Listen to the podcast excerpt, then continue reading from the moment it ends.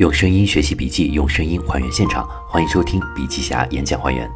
今天将要和您分享的内容呢，是来自于畅销书《Zero to One》的作者，美国企业家与风险资本家、对冲基金管理者 PayPal 的共同创建者之一和对冲基金 Clarium Capital 的总裁彼得蒂尔五月二十二号在美国汉密尔顿学院做的毕业致辞演讲。认知未来是我的谋生之道。能在这里演讲，我感到无比光荣。我貌似和大多数毕业典礼上的演讲嘉宾一样，是为数不多的比你们父母和教授更不清楚你们的生活过得怎么样的人。你们大多二十一二岁就要开始工作了，而我已经有二十一年没有为别人打工。如果一定要讲出一个为什么我今天可以站在这里讲话的理由，我想说，因为认知未来是我的谋生之道。这是一次毕业典礼。同时，也是一个新的开始。作为一名科技领域的投资人，我的工作就是投资于新的开始。我对于那些人们从未见过或者做到的事情都抱有信心。其实，当年职业生涯刚开始的时候，我并不是这样做的。回想1989年，那时候我和你们一样是个毕业生。我希望自己会成为一名律师。我并不确切地知道律师整天都要干些什么，但是我知道。他们首先要去法学院读书，而我很擅长读书。从初中、高中再到大学，我的成绩一直很优秀。我知道，直升法学院后，我还会面对那些从小参加到大的考试，而那些考试是为了让我成为一名成熟的职业人士。我在法学院表现得也足够出色，毕业后被纽约的一家大型律师事务所录取。但是这儿让我感觉是一个奇怪的围城。外面的人挤破头的想进去，里面的人拼命的想出来。只干了七个月零三天，我就离开了那个事务所。我的同事们都感到十分诧异。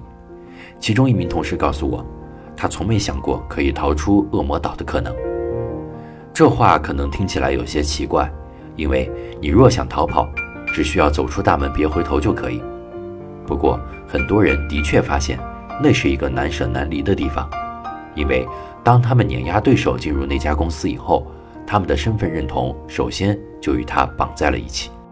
就在我打算离开那家事务所的时候呢，我得到了一次美国最高法院书记员一职的面试机会。作为一名律师，这差不多算是中了头等奖了。它绝对是竞争的最高舞台。然而我失败了。当时我感到彻头彻尾的沮丧，就像是世界崩塌了。十年后，我遇到一位老朋友。他曾经帮我准备过最高法院的面试，我已经很多年没见他了。他见我第一句话并不是“你好，彼得”或是“最近过得怎么样”之类的寒暄，而是问我：“你有没有庆幸没得到那个书记员的职位呢？”因为如果我不是在那次竞争中失利，就不可能偏离从中学就开始计划好的轨道，也不会搬到加州和人一起创办公司，更不会开创任何新的事业。回想当年成为律师的决心，与其说它是我对未来的规划，不如说是为当下而找的托词。这样，如果任何人问起我未来打算，比如父母、同学，最主要还是我自己，我就会回答：我的未来不必担心，我在未来道路上做得很好。然而回想起来，我当时最大的问题就是，我走上了既定轨道时，并没有真正的认真思考过这条路未来通向哪里。当我与人共同创办一家科技初创公司时，我们采取了一种截然相反的方法。我们有意地改变着这个世界的前进方向。我们的计划非常明确，非常远大，目标就是要建立一种新的数字货币，并且用它取代美元。当时我们的团队非常年轻，刚开始创业的时候，我是团队里唯一一个超过二十三岁的人。我们发布第一款产品时。第一批用户仅仅是在我们公司工作的这二十四名员工，而跳出我们这二十四人的范围，在全球金融界工作的人数高达百万。当我们把自己的计划告诉其中一些人时，我们注意到一个明显特征：一个人在银行从业经验越丰富，他就越确信我们的业务绝不会成功。他们错了。如今，全球每年通过 PayPal 完成的交易超过两千亿美元。我们的确没能实现那个更大的目标，美元仍然是世界的主导货币。我们没能成功的用数字货币征服世界，但在这个过程当中，我们的确建立了一家成功公司。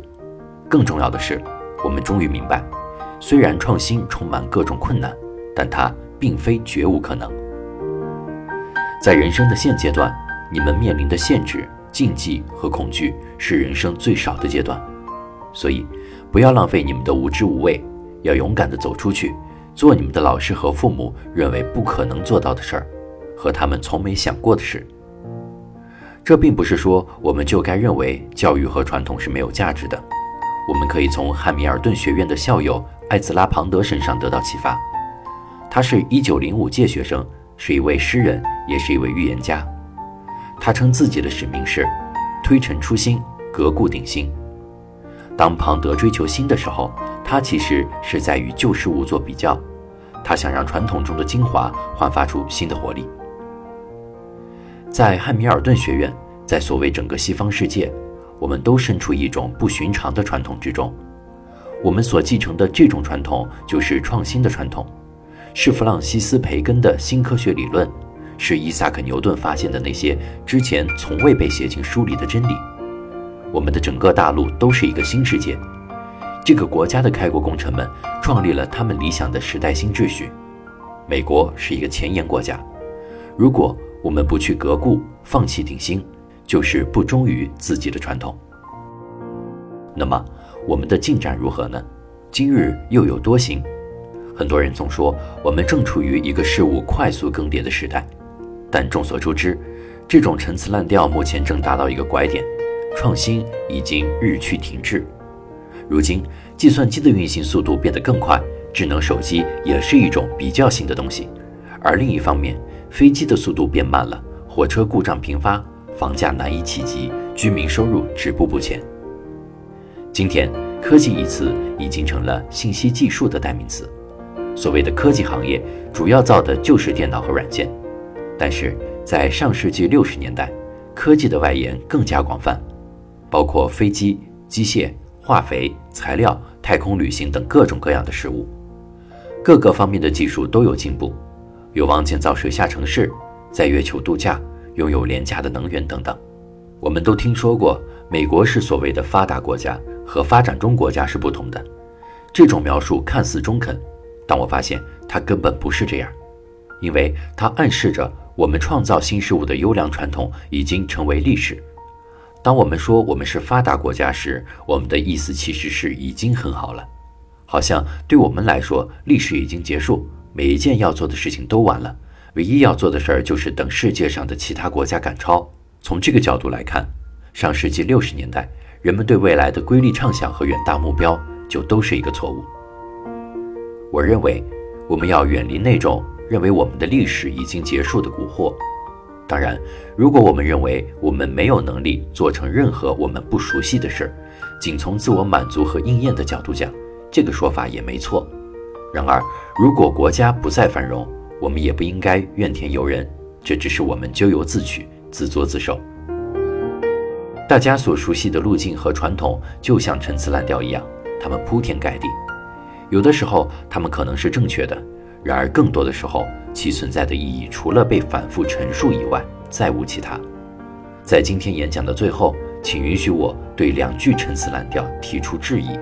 第一句是莎士比亚的名言：“忠于你自己。”这句话出自莎翁笔下，却不是他亲自说的，而是借其笔下的人物博洛尼厄斯之口说出来的。虽然博洛尼厄斯是丹麦国王的高级顾问，但哈姆雷特仍然准确地将其描述为一个无聊的老傻瓜。所以说，在现实中，莎翁教给了我们两件事：首先，不要忠于你自己。你怎么知道你还有自我这个东西呢？你的自我。可能是在与其他人的竞争中被激发起来的，就像曾经的我一样。所以说，你需要约束你的自我，去培养它、呵护它，而不是盲从于它。其次，你应该对别人的意见保持怀疑态度，哪怕这些意见来自长辈。在《哈姆雷特》中，波洛尼厄斯可谓对女儿循循善诱，但他的意见却十分糟糕。在西方传统中，人们不是盲目的，真是继承得来的东西。莎翁此作就是诠释这一传统的极佳例子。另一句是说烂了的老话，把每天都当成人生的最后一天来活。反其道而行是这句话的最好理解方式，即把每天都当成你会永生一样活。这首先意味着对身边的人，要像他们永远不会离去一样对待他们。你在今天做出的选择是很重要的，因为他们产生的影响会越来越大。这就是为什么爱因斯坦说，复利是宇宙间最强大的力量。这里的复利并非指金融或金钱，而是指。如果你投入时间用于建立可靠和长久的友谊，你就将得到最大收获。从某种意义上说，你们之所以今天会坐在这里，是因为你们曾经被汉密尔顿学院录取，并在这里学习某专业课程，而现在你们毕业了。从另一层意义上来说，你们今天之所以坐在这儿，是因为你们找到一群能够志同道合并且相互扶持的朋友，而且。这种友谊还会延续。如果你能好好培养你们的友谊，它也会在未来岁月给你带来福利。迄今为止，你们所做的每一件事都已有了某种正式的结局，就如同今天的毕业。同时，我也希望你们今天能尽情享受你们已经取得的成就。但你们要记住，今天的毕业典礼并不是另一件将会完结的事情的开始，而是一段。永恒之路的新起点，我就不再耽搁你们踏上这段旅程了。谢谢。好的，以上就是本期笔记侠演讲还原带给你的所有内容，感谢您的关注和收听。获取更多实用内容，欢迎关注笔记侠微信公众账号。同时呢，你也可以来搜索一下 QQ 群二五五二四五三二五，来和我们取得联系。我们下次再见。